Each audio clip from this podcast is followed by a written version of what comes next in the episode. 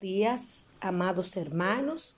El Señor continúe renovando sus fuerzas, su ánimo, su gozo en esta mañana y nos ayude a mantenernos firmes en Él. Vamos a tener nuestro tiempo devocional y hoy seguimos en Deuteronomio capítulo 29 del 1 al 9. Y el tema es recordar el pasado. Dice así, estas son las palabras del pacto que Jehová mandó a Moisés que celebrara con los hijos de Israel en la tierra de Moab, además del pacto que concertó con ellos en Horeb. Moisés pues llamó a todo Israel y les dijo, vosotros habéis visto todo lo que Jehová ha hecho ante vuestros ojos en la tierra de Egipto, al faraón, a todo su siervo y a toda su tierra, las grandes pruebas que, que vieron vuestros ojos, las señales y las grandes maravillas. Pero hasta hoy Jehová no os ha dado corazón para entender, ni ojos para ver, ni oídos para oír. Yo os he conducido durante cuarenta años en el desierto, sin que vuestros vestidos hayan envejecido sobre vosotros, ni vuestro calzado haya envejecido sobre en vuestros pies. Durante no habéis comido pan, ni habéis bebido vino, ni sidra, para que supierais que yo soy Jehová, vuestro Dios. Cuando llegasteis a este lugar salieron Seón, rey de Esbón, y Og, rey de Basán, delante de vosotros para pelear, pero lo derrotamos, conquistamos su tierra y se la dimos como heredad a Rubén, a Gab y a la media tribu de Manasés. Guardaréis pues las palabras de este pacto y la pondréis por obra para que os prosperéis en todo lo que hagáis. La paráfrasis de esta lectura es la siguiente. Moisés le recuerda al pueblo las señales y maravillas que Dios hizo en Egipto, que estuvieron 40 años en el desierto bajo su liderazgo y sus vestidos no envejecieron ni se desgastaron sus zapatos. Además derrotaron a los reyes de Esbón y de Basán y tomaron sus tierras por heredad. De esta forma les explica que si guardan el pacto serán prosperados en todo lo que hagan. Muy bien. A partir del versículo 1 al 4 vemos el pacto de Dios en Moab. En la lección de hoy vamos a ver que Moisés les lleva a ellos a recordar el pasado ya hacía 40 años, cuando en el monte Sinaí Dios había hecho el pacto con Israel y, y, en ese entonces el pueblo dijo, haremos todas las cosas que Jehová ha dicho y obedeceremos. Entonces Moisés tomó la sangre, la roció sobre el pueblo como sello del pacto entre Dios e Israel. Ya la mayoría de esos a quienes, con quienes se había hecho el pacto, o sea, la mayoría no, eh, habían muerto. Eh, ahora esta es una generación nueva. Esta generación vieja que había muerto en el desierto había sido una generación infiel y, e incrédula y por esta razón no entró a la tierra prometida. Pero en este momento Dios renueva el pacto en Moab. El mismo que hizo en Sinaí con sus padres lo rectifica ahora con esta nueva generación. Era una nueva oportunidad para esta nueva generación. Era la generación que podía ejercer en la fe. Eh, y estos nuevos hombres necesitaban reafirmar la fe y hacer pacto de nuevo con el Señor. Por esto el Señor hace, rectifica en Moab lo mismo que había hecho en Sinaí.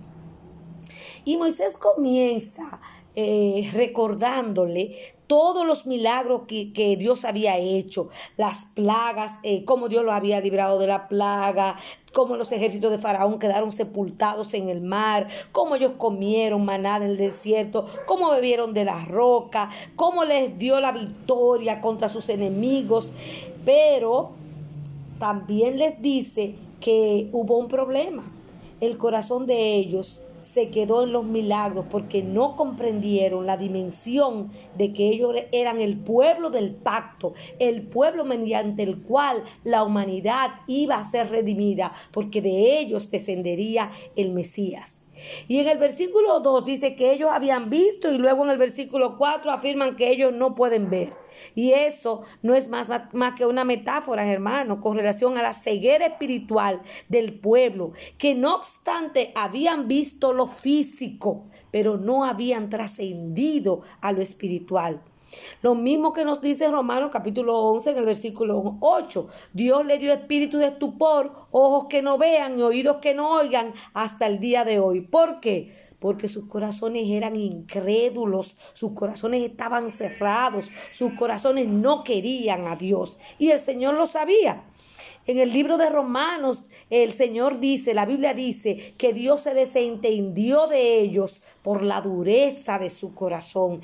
Del hombre de hoy en día, por la dureza de su corazón, Dios se desentendió de ellos y lo dejó en su mismo error, en su misma ceguera. Ustedes ven que en los evangelios Jesús habla muchas veces por parábola y la razón es la misma. ¿Por qué? Porque los fariseos y los que escuchaban tenían sus corazones cerrados e incrédulos y el Señor le hablaba y ellos no entendían y por eso el Señor les habló en parábola. Oh hermanos, nosotros debemos orar para que Dios nos ayude y no quedarnos solamente en ver los milagros y maravillas que Dios está haciendo, sino que vayamos más allá de las señales, que las señales nos apunten a entender la gran verdad de quién es el que hace las señales, de quién es Dios, que cada señal nos apunte hacia Dios.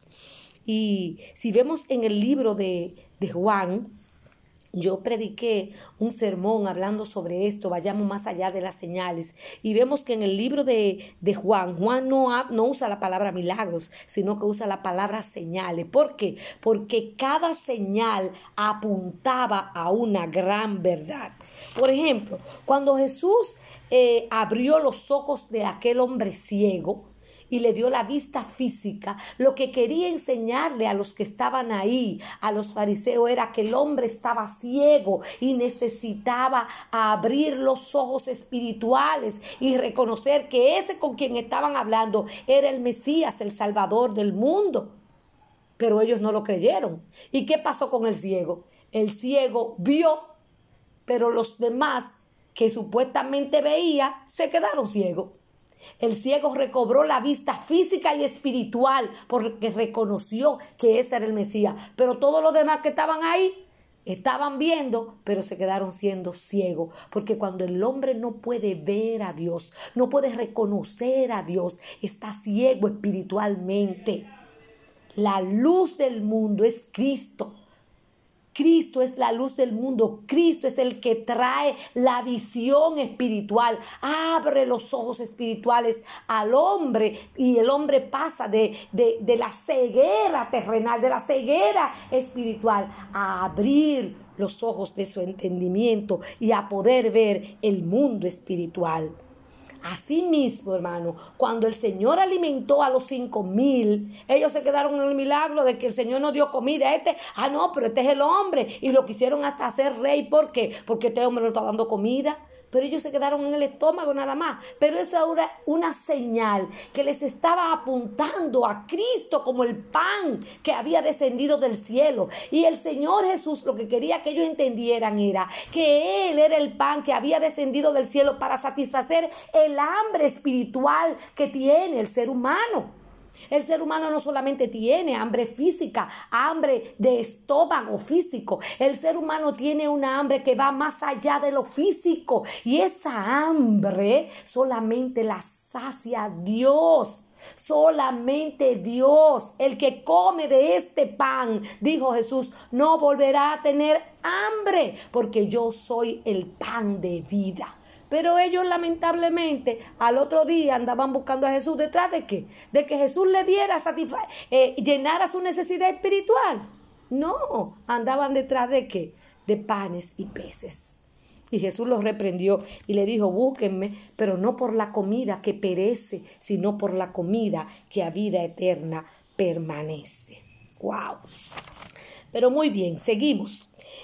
En la segunda parte encontramos que a partir del versículo 5 al 9, Él les recuerda, Moisés les recuerda la vida en el desierto y la fidelidad de Dios no obstante la desobediencia de sus padres. Y les vuelve y les repite, hermano, porque mire, volvimos, leemos el Deuteronomio y como yo decía, eso es repite y repite y repite, pero es hasta que aprendamos. Por ejemplo, cuando él les repite el tema de que eh, sus ropas no se gastaron, su calzado, sus ropas no se envejecieron, su calzado no se gastaron, no necesitaron alimento terrenal como pan y vino porque él le proveyó. El objetivo era que Dios, eh, Moisés estaba recordando dándole las lecciones de dependencia de Dios, cómo Dios le había sostenido esos 40 años de manera sobrenatural, pero cómo ellos también iban a entrar a la tierra de Canaán y el mismo Dios que le había sostenido esos 40 años a sus padres, era el mismo Dios que le iba a sostener de todo en la nueva etapa de vida a la que ellos iban a entrar. Ay, hermanos, si nosotros aprendiéramos esa lección de dependencia de Dios, no viviéramos vidas tan afanadas, no viviéramos vidas tan ansiosas, sino que aprendiéramos a depender de Él por completo. Y Mateo 6 nos da una lección preciosa para evitar el afán y la ansiedad eh, porque realmente no, no hemos aprendido a depender de Dios, hemos aprendido a depender de nuestras propias fuerzas, de nuestras propias habilidades. Y no es que no hagamos nada, hay una parte que nos corresponde a nosotros, pero Dios es el responsable como Padre de suplir nuestras necesidades. Hermanos, Mateo 6 nos enseña la gran verdad. Buscad primeramente el reino de Dios y su justicia, y todas las demás cosas vendrán por añadidura, el vestido, el calzado, todas las demás cosas. Nuestro Padre sabe que tenemos necesidad de, esa, de esas cosas y Él las proveerá. Hermanos, recordemos, miremos hacia atrás, el Dios que nos ha sostenido hasta el día de hoy es el mismo que promete sostenernos todos los días de nuestras vidas. Recordemos el pasado, veamos las maravillas, los prodigios, el sustento de Dios cada día para nosotros y no temamos, no temamos al futuro aparentemente incierto realmente para nosotros, pero es el mismo Dios fiel que le prometió al pueblo de Israel que seguiría proveyéndole es el mismo Dios que nos promete a nosotros las mismas cosas. Pero recordemos, un pacto es un acuerdo entre dos. Dios hace su parte, pero demanda de nosotros qué? Obediencia a lo que Él nos ha declarado y espera de nosotros. Amén. Oremos. Señor, gracias por tu palabra. Cada día son nuevas, Señor. Cada día alimentan nuestra alma. Te pedimos, Señor, que tú nos ayudes, Señor, que tú abras los ojos, Señor, que nosotros podamos entender, que toda ceguera de nuestros ojos sea quitada y que aquellos que todavía están en oscuridad y que andan caminando a tientas porque no te conocen, tú le abras los ojos de su entendimiento para que ellos te vean, ellos descubran y vayan más allá de la señal, vayan al dador de la señal que eres tú y te descubran, Señor, y que tú te a los, Señor, a la vida de cada uno de ellos para que ellos puedan conocerte. Señor, y en la vida nuestra quita la ceguera. Señor, que veamos más allá de lo que ven nuestros ojos físicos, Señor. Que podamos trascender, que podamos ser hombres y mujeres espirituales, Señor. Oh Señor, ayúdanos, ayúdanos a depender de ti, porque tú eres el mismo ayer, hoy y por los siglos. Y de la misma manera que hiciste provisión, Señor, y que has hecho provisión para nosotros hasta el día de hoy, tú eres el mismo, Señor, y tú vas a seguir haciendo provisión para nosotros en todo el peregrinaje de nuestra vida sobre esta tierra. Ayúdanos, Señor, a obedecer, Señor, a Señor, a ese pacto, Señor, que nosotros cada día renovemos ese pacto de obediencia a ti, Señor, que cada día podamos obedecer, Señor, porque las bendiciones están garantizadas en nuestra obediencia. Gracias, Señor, gracias en el nombre de Jesús.